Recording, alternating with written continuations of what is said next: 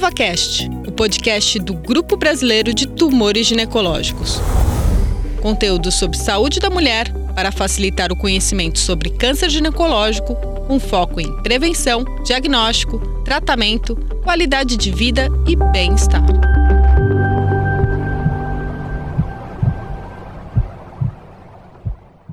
Olá, eu me chamo Moura Leite Neto, sou jornalista de ciência, doutor em oncologia e apresentador do EvaCast. Neste episódio do EvaCast, o tema é Vacina HPV. O que todo cidadão precisa saber sobre este assunto. Participam desse episódio Ana Goretti, médica pediatra do Programa Nacional de Imunizações do Ministério da Saúde, e Luísa Lina Vila, bióloga e pesquisadora, docente do Departamento de Radiologia e Oncologia da Faculdade de Medicina da USP e colaboradora do Instituto do Câncer do Estado de São Paulo, o ICESP. O mais comum entre todos os cânceres ginecológicos, que é o de colo do útero, pode ser evitado com uma vacina que está há 10 anos disponível no Sistema Único de Saúde, o SUS. Esta vacina, que imuniza contra o papilomavírus humano, o HPV, também previne tumores na vulva, vagina, ânus, pênis e na região de cabeça e pescoço, principalmente os tumores de garganta. Dentre os desafios na saúde pública está a ampliação da imunização da população brasileira contra este vírus. Para tanto, informação de qualidade se faz necessária. Por conta disso, o episódio 18 do EvaCast traz um bate-papo que visa abordar o que todo cidadão brasileiro precisa saber sobre a vacina contra HPV. E vamos falar agora com nossa primeira convidada, Olá, doutora Luísa. Muito obrigado por participar do episódio 18 do EvaCast. Hoje nós vamos falar sobre a relação entre o vírus HPV e câncer, mas a associação entre infecções e surgimento de tumores nem sempre foi conhecida, né? No caso do vírus HPV, por exemplo, a relação foi revelada pelo cientista alemão que ganhou o prêmio Nobel, o Harald Zurhausen. Como houve, doutora Luísa, essa descoberta e o que ela representou para a população mundial? Essa é uma descoberta extremamente importante que levou a, a, tantos sucessos e é o que a gente está observando hoje no mundo que nós vamos conversar nesse podcast, né? O que está acontecendo com a questão eh, das vacinas contra HPV. Mas há muitos anos atrás não se sabia qual era a causa do câncer do colo do útero e em alguns momentos se imaginava que podia ser alguma infecção e se atribuía inicialmente ao herpes a infecção que poderia causar o câncer do colo do útero.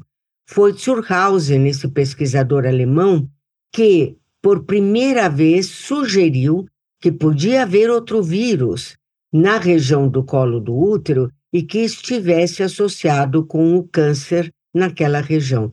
E, de fato, com as pesquisas feitas, principalmente no grupo dele, mas também na França, e em, com alguns pesquisadores americanos do, da América do Norte, eles conseguiram identificar o papilomavírus humano, classificar em múltiplos tipos e estabelecer esta relação causal entre certos tipos de HPV e o câncer do colo do útero. A partir dessas descobertas, doutora Luísa, como o Brasil, tendo você como uma das protagonistas, chegou ao desenvolvimento da vacina contra HPV e como se chegou também à conclusão de que ela é eficaz e segura? É, a, a, partir do momento que ficou claro por muitos estudos epidemiológicos em múltiplas populações, incluindo estudos feitos no Brasil, e o Brasil se orgulha dentro da América Latina por gerar dados muito importantes sobre a presença do HPV e os tumores causados por esses vírus, a partir desse momento ficou claro é, com estudos que se iniciaram em animais e depois seguiram-se em humanos, que precisar-se-ia testar esta vacina para saber como ela atuaria na prevenção das infecções. E por causa da nossa contribuição à ciência e de outros grupos no Brasil e na América Latina e em todo o mundo, fomos convidados para participar uh, dos ensaios clínicos, dos testes que finalmente resultaram em milhares de pessoas, primeiramente mulheres, mas também homens, que resultaram nos excelentes eh, resultados de que a vacina é segura, de que ela protege contra a infecção e, mais recentemente, de que ela de fato impede o aparecimento de tumores causados por esses vírus. Então, nós participamos desde o ano 2000 no desenvolvimento eh, desses ensaios clínicos, junto com equipes do mundo todo, liderados, no caso com quem eu participei, por alguns pesquisadores, uma empresa americana. Também é nossa convidada a médica pediatra Ana Goretti, do Programa Nacional de Imunização do Ministério da Saúde. Obrigado, doutora Ana, por também estar conosco. Doutora Ana, ao longo de sua carreira, você acompanhou a evolução das políticas voltadas para a imunização dos brasileiros. Falando especificamente sobre a vacina contra HPV, como esse tema, doutora Ana, foi trabalhado ao longo dos anos pelo Ministério da Saúde? Bom, eu inicialmente gostaria de agradecer a oportunidade de estar aqui compartilhando com vocês e com as pessoas que nos assistem de um tema tão importante como a vacina HPV. Essa vacina ela foi introduzida é, no calendário nacional de vacinação do Ministério da Saúde de forma é, gradativa em março de 2014. E ela teve como população-alvo naquele, naquele ano é, meninas de 11 a 13 anos, né?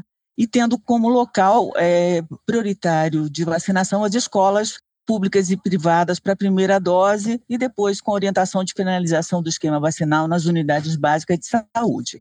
Em 2017, o Brasil foi um dos primeiros países da América Latina a incluir meninos nessa vacinação. Atualmente, nós nos orgulhamos muito de dizer que hoje essa vacina é indicada para meninos e meninas de 9 a 14 anos, com administração de duas doses. E é, essa faixa etária ela é justificada pois a vacina é altamente eficaz nos adolescentes dessa faixa etária é, que ainda não foram expostos aos tipos contidos na vacina HPV 6, 11, 16 e 18, induzindo a produção de anticorpos em quantidade muito maior do que aquela encontrada na infecção naturalmente adquirida é, num prazo de dois anos. A época mais favorável, então, para a vacinação é nesta faixa etária. De preferência, eu repito, antes do início sexual, ou seja, antes da exposição ao vírus. Ressalta-se que essa vacina contra HPV é, em adolescentes mais jovens é a estratégia não só utilizada pelo Brasil, mas pela maioria dos países que incorporaram a vacina HPV. Ah, uma coisa importante é que a decisão desse, eh, desse grupo prioritário teve o aval da Comissão Nacional de Incorporação de Tecnologias do SUS, a Conitec, e do Comitê Técnico Assessor do Programa Nacional de Imunização, formado por representantes de sociedades científicas e de especialistas na área. Uma outra questão muito importante para nós no Brasil é que, para garantir a sustentabilidade dessa vacina contra o HPV, foi realizada uma transferência de tecnologia entre o Laboratório Nacional Butantan e o Laboratório Merck Sharp Dome. E isso que tem feito com que a gente nunca tenha tido indisponibilidade dessa vacina no Sistema Único de Saúde. Só para vocês terem uma ideia, dos mais de 400 milhões de doses distribuídas é, no mundo, o Brasil já conta com mais de 65 milhões de doses distribuídas para todos os estados da federação desde 2014 até a presente data.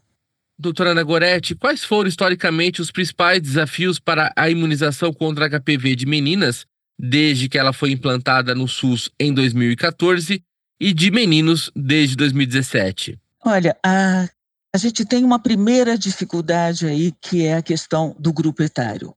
Vacinar adolescente é um desafio não só para o Brasil, é um desafio para o mundo inteiro. Né? Adolescente se acha invencível, acha que não vai adoecer, não procura a unidade de saúde, muito menos para tomar uma injeção. Então, a gente já conta com essa dificuldade, tanto para meninas como e principalmente para meninos. Né?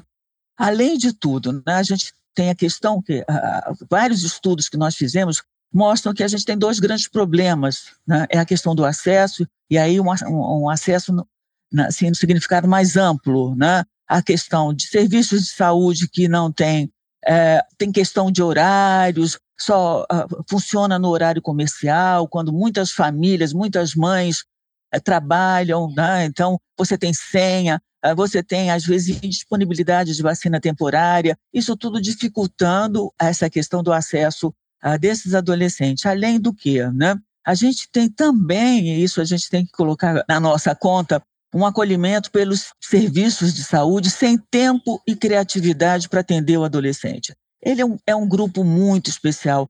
A gente precisa saber lidar, saber aproveitar os momentos. Qualquer momento que o adolescente vá a uma unidade de saúde, porque para fazer uma sutura, porque está com uma dor de barriga, você tem que aproveitar esse momento para pedir o cartão de vacina, perguntar se ele já foi vacinado, é, e fazer todo um convencimento para que a gente tenha uma melhor é, adesão. Uma outra grande questão é, me, é, o medo de eventos adversos. E essa vacina foi, antes da Covid, foi a campeã dos grupos antivacinas, né?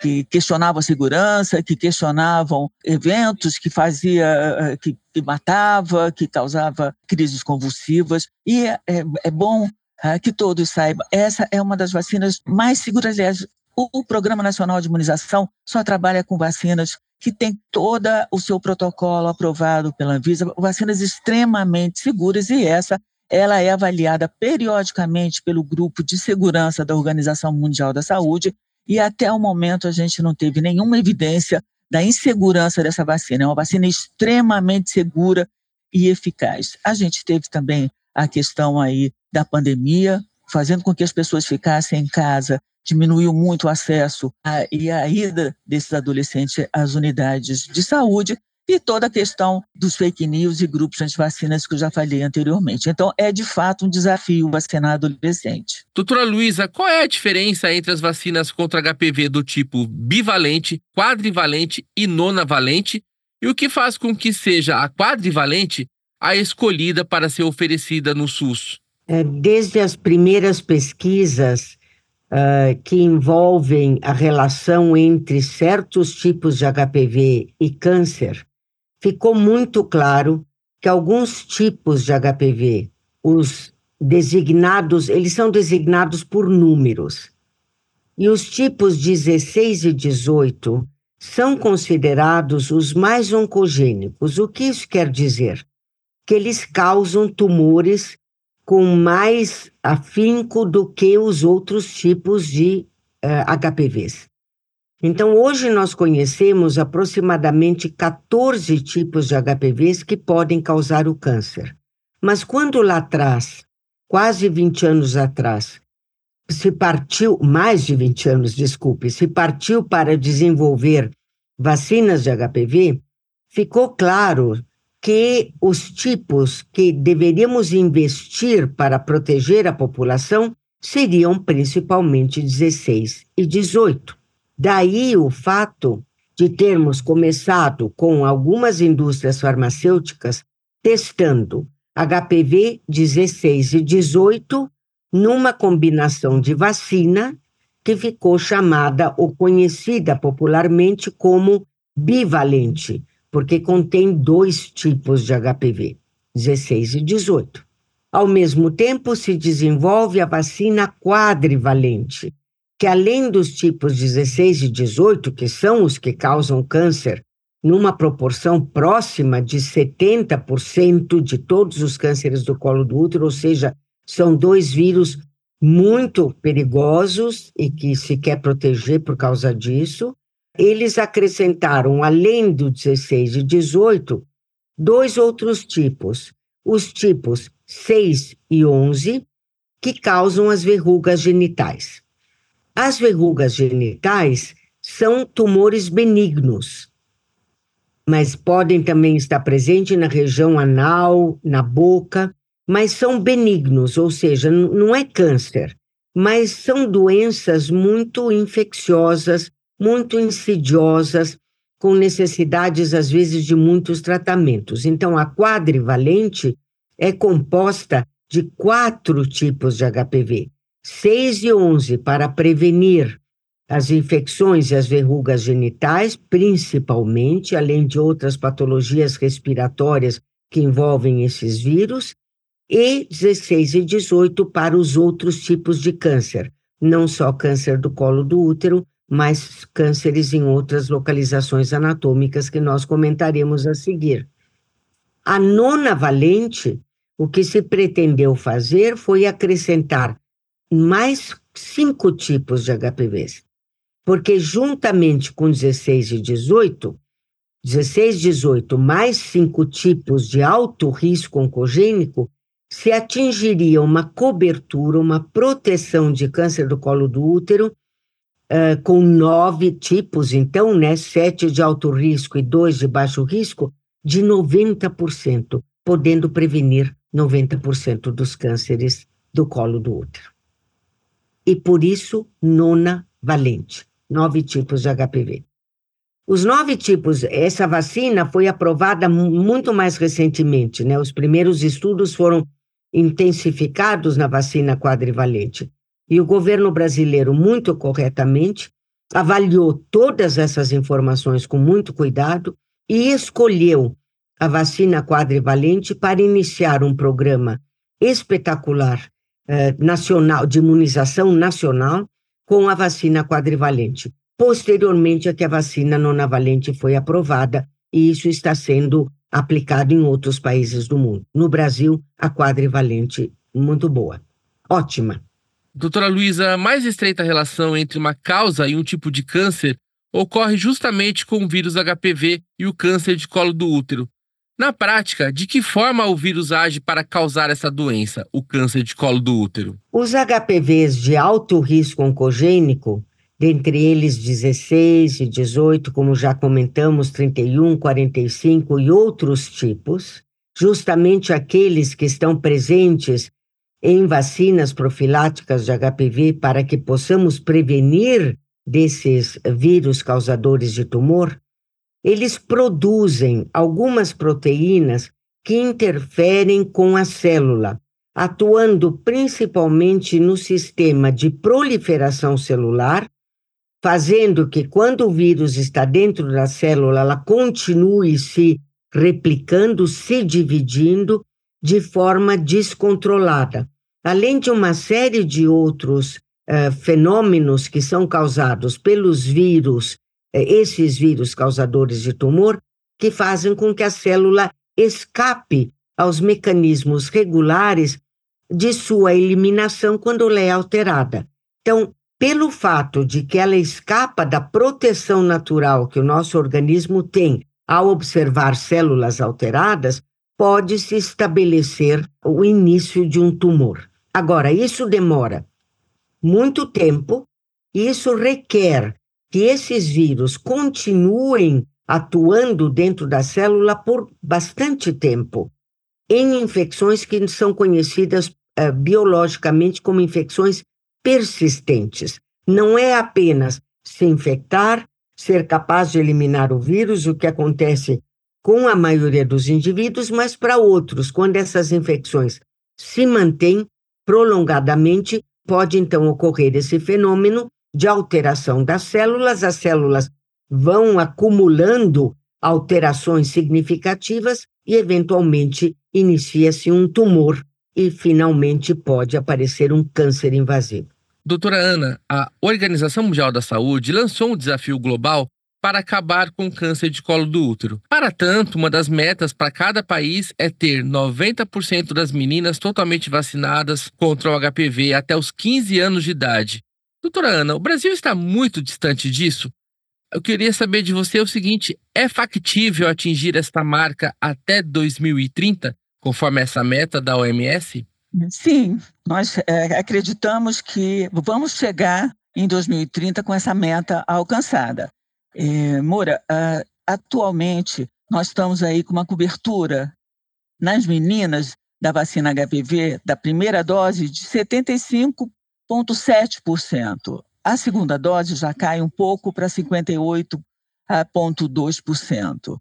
A nossa grande questão e o nosso grande desafio é a questão dos meninos, que nós temos ainda uma cobertura muito abaixo daquilo que a gente precisa, com D1 de 52,9% e D2 de apenas 33,12%.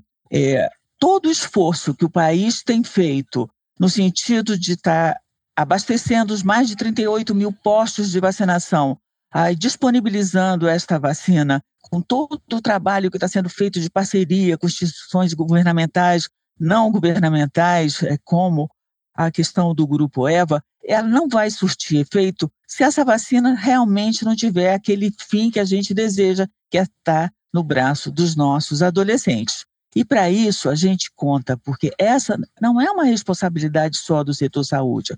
A responsabilidade de proteger as nossas crianças e adolescentes é uma responsabilidade de toda a sociedade. A gente precisa informar, a gente precisa divulgar a importância e principalmente a segurança desta vacina. Se a gente brigou tanto para ter uma, uma, uma medicação contra o câncer, nós temos aí uma vacina que vai proteger e vai fazer com que os nossos adolescentes de hoje vivam num país é, livre desses cânceres relacionados com a vacina HPV e ah, nessa questão ah, da OMS da gente conseguir chegar aos 2030 com 90% ah, de cobertura das nossas meninas, todas elas vacinadas contra o HPV.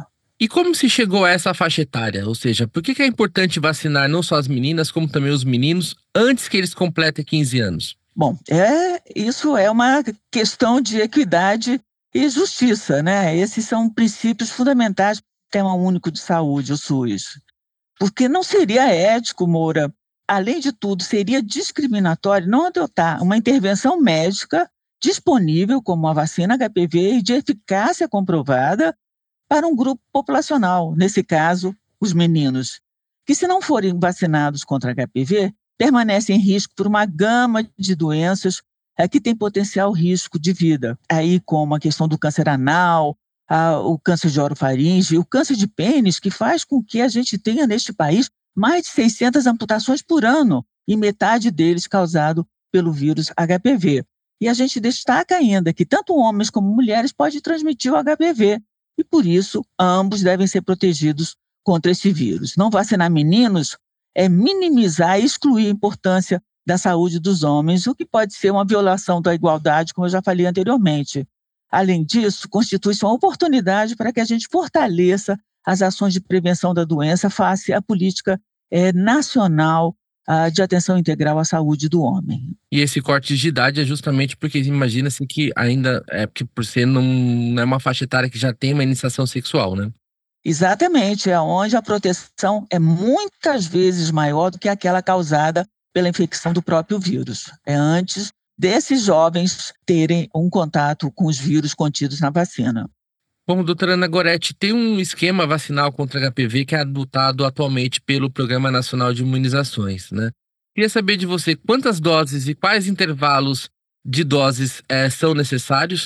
Uh, e além dessa faixa que nós comentamos de 9 a 14 anos, para quem mais a vacina disponível no SUS é indicada? A indicação é: meninos e meninas de 9 a 14 anos devem tomar duas doses é, com intervalo de seis meses. Agora, eu chamo a atenção o seguinte: o que a gente tem orientado, que essa é a recomendação, mas se esse adolescente chegar lá com intervalo de um ano, com dois anos, ou seja, no momento que ele chegar numa unidade de saúde para fazer qualquer tipo de procedimento e tiver a oportunidade de vacinar, vacine para que a gente possa completar a, o esquema de duas doses, não perder a oportunidade de vacinação.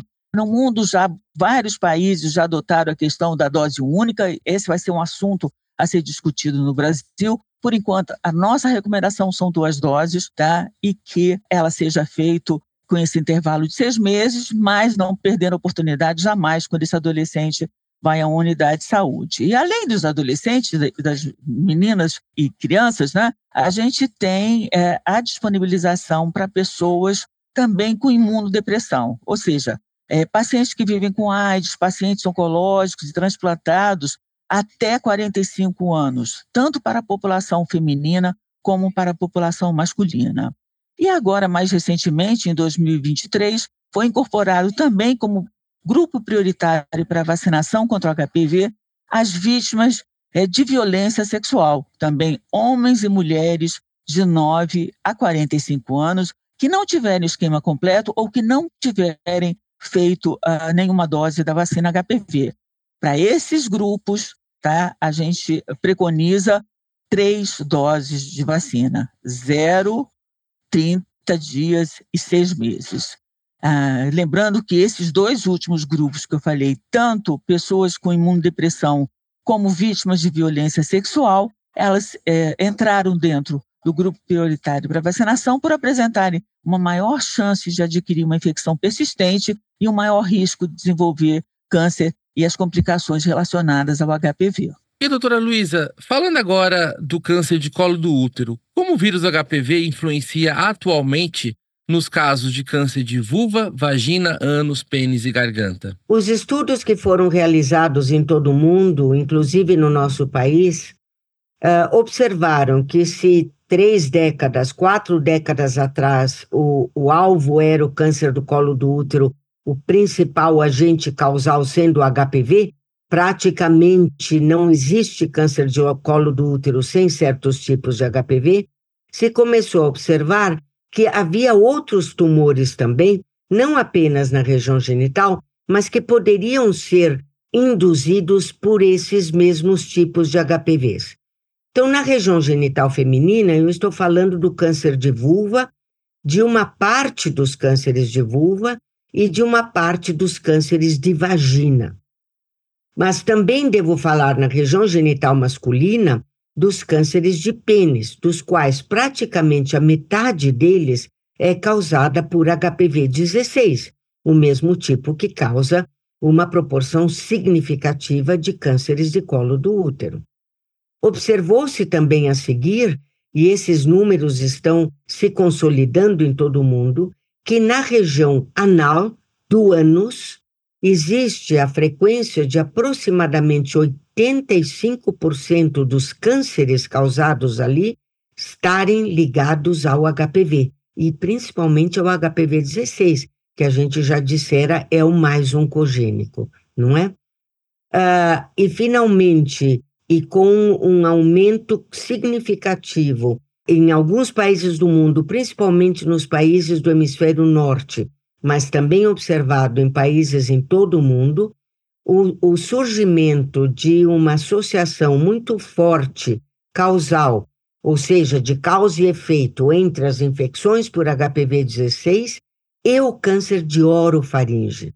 A orofaringe está localizado no no fundo da boca, na base da língua e no início da garganta, e nessa localização, por exemplo, onde está a amígdala, né, que o pessoal lembra de criança da amígdala palatina, ali esses tumores se desenvolvem e são causados 30, 40% das vezes, às vezes até um pouco mais, por HPV-16. Então, é um vírus que causa tumores em distintos sítios anatômicos em distintos locais, incluindo tanto mulheres como homens. E alguns países já mostraram que há um caminho possível, né? gostaria de saber de você, doutora Luísa, quais países são os principais cases de sucesso de imunização contra HPV? Eles conseguiram de fato reduzir tanto a incidência quanto as mortes por câncer de colo do útero e esses outros tumores causados pelo vírus? É fascinante observar ao longo dos anos, nós temos que considerar que essas vacinas começaram a ser utilizadas no mundo em 2006. Então, nós já temos quase 20 anos, 18 anos é, de caminho aonde vamos observando o que vai acontecendo. Muitos países no mundo, inclusive o Brasil, já vem reportando uma redução das infecções por HPV. O primeiro desfecho, digamos. Será que a vacina previne as infecções? Sim, e isso é um fenômeno mundial. A gente está observando isso ao longo dos anos. Mas vamos discutir as lesões que são precursoras e o próprio câncer do colo do útero, como você perguntou, Moura, porque elas são as mais importantes, onde a gente quer prevenir a doença, a gente quer prevenir o câncer e quer reduzir a incidência, novos casos de câncer e a mortalidade por esse câncer, que no caso do câncer do colo do útero ainda é muito elevada. Em cinco anos, mulheres diagnosticadas com estágios avançados de câncer do colo do útero têm apenas 50% de chance de sobreviver.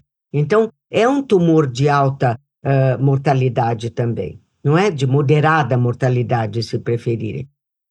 Ao longo do tempo, múltiplos países, principalmente no hemisfério norte, na Europa revelaram que havia uma redução significativa das lesões precursoras. Esses países incluem países do norte da Europa primeiro, a Suécia, a Finlândia, a Dinamarca, eh, a Escócia eh, e alguns outros países, mas também revelam redução significativa desses cânceres a os Estados Unidos e começam a surgir vários outros cases. Então nós temos um número significativo de países que não apenas estão revelando inicialmente uma redução importante das lesões precursoras, as neoplasias do colo do útero precursoras do câncer, mas também redução de mais de 80% dos casos de incidência de câncer e, paulatinamente, uma redução observada de mortalidade,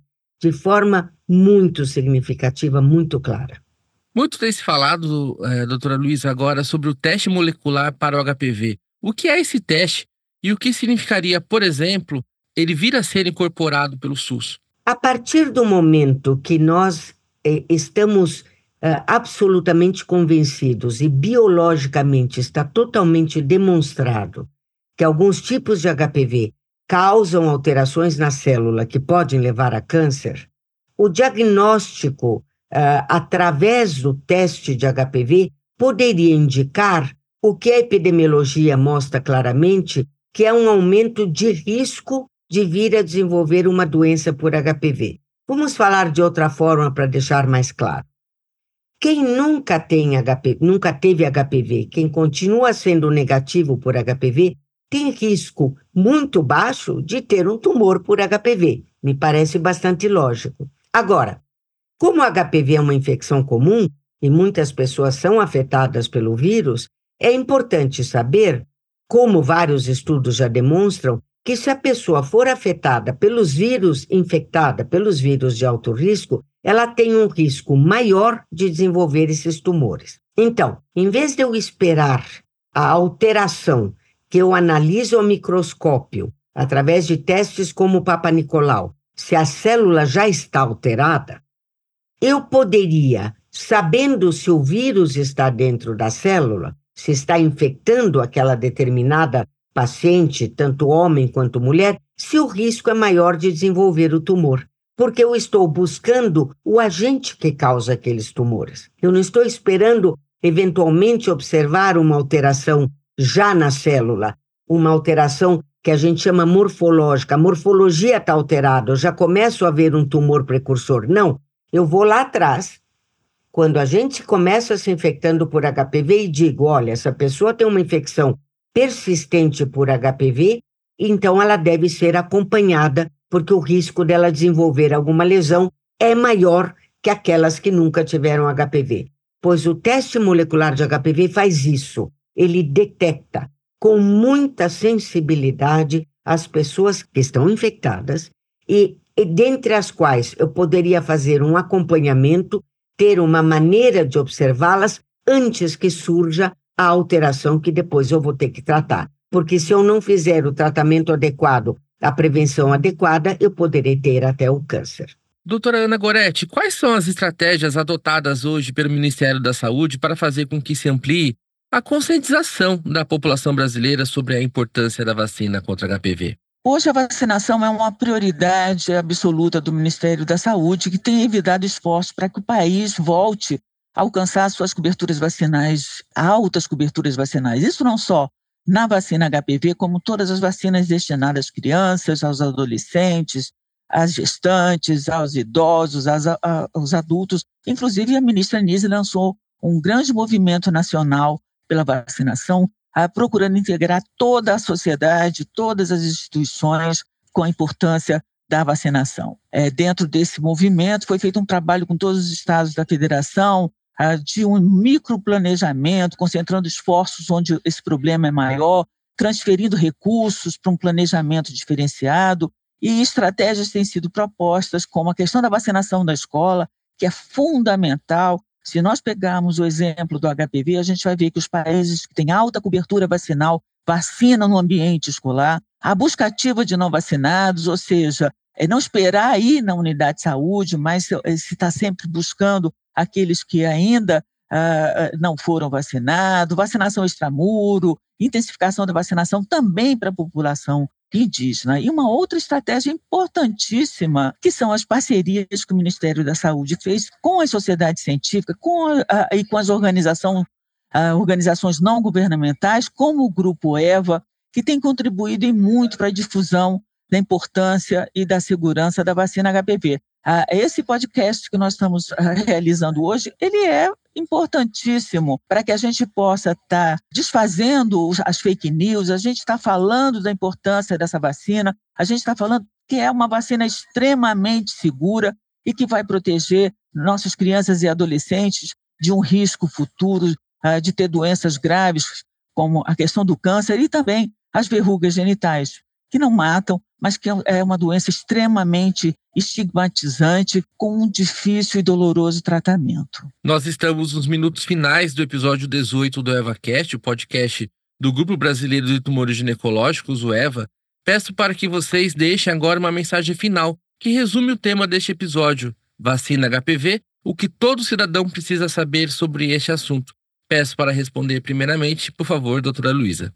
Nós temos uma ferramenta absolutamente segura e eficaz para prevenir vários tumores causados por HPV. E essa é a vacina profilática contra o HPV, que previne essas lesões e está disponível no nosso sistema de saúde público para meninas e meninos de 9 a 14 anos de idade e para pessoas que têm muita eh, probabilidade de desenvolver doenças que são aqueles que têm alguma forma de imunossupressão. Então, nós temos que estar atento que a vacina só funciona se ela estiver no braço. Nós temos que orientar, estimular informar adequadamente para que as pessoas possam se prevenir.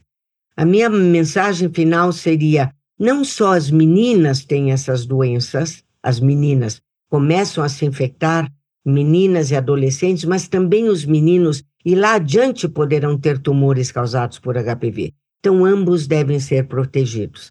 Também queria dizer que não é só isso, que a gente precisa continuar uh, promovendo a prevenção dita secundária, mas importantíssima no caso das mulheres, que é a prevenção através do teste de Papa Nicolau, ou, como nós estivemos discutindo, através de um teste de HPV que poderá eventualmente indicar o seu risco e prevenir antes que apareça qualquer doença. Então, vacinar os adolescentes e prevenir as formas de doença nos adultos são as formas ideais para que algum dia a gente possa observar a eliminação de certos tumores causados com HPV. As ferramentas estão aí, basta que nós participemos nos informemos e busquemos o que já está disponível. Obrigada. Obrigado ao Grupo Eva, obrigada a todos vocês pela oportunidade dessa manifestação. Estou sempre à disposição.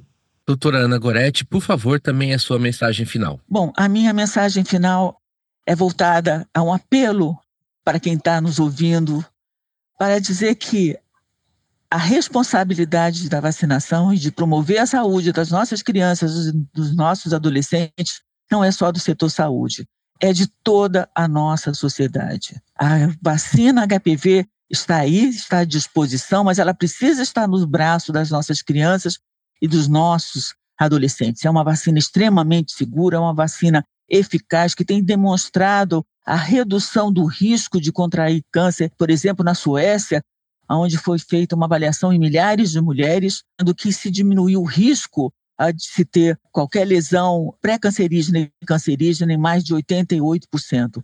Então, se nós brasileiros, se nós família queremos que os nossos adolescentes tenham um futuro com muita saúde, a hora é agora. Vamos vacinar.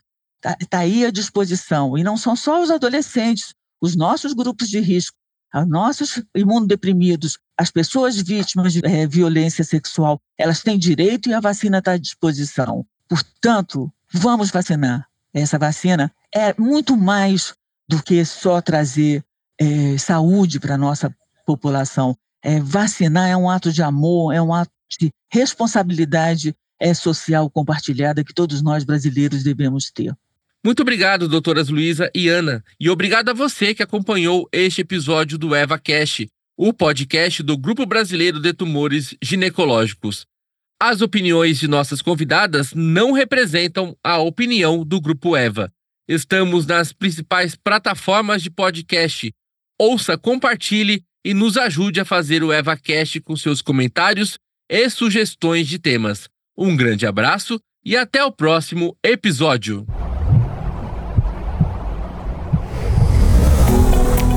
Você ouviu EvaCast, o podcast do Grupo Brasileiro de Tumores Ginecológicos.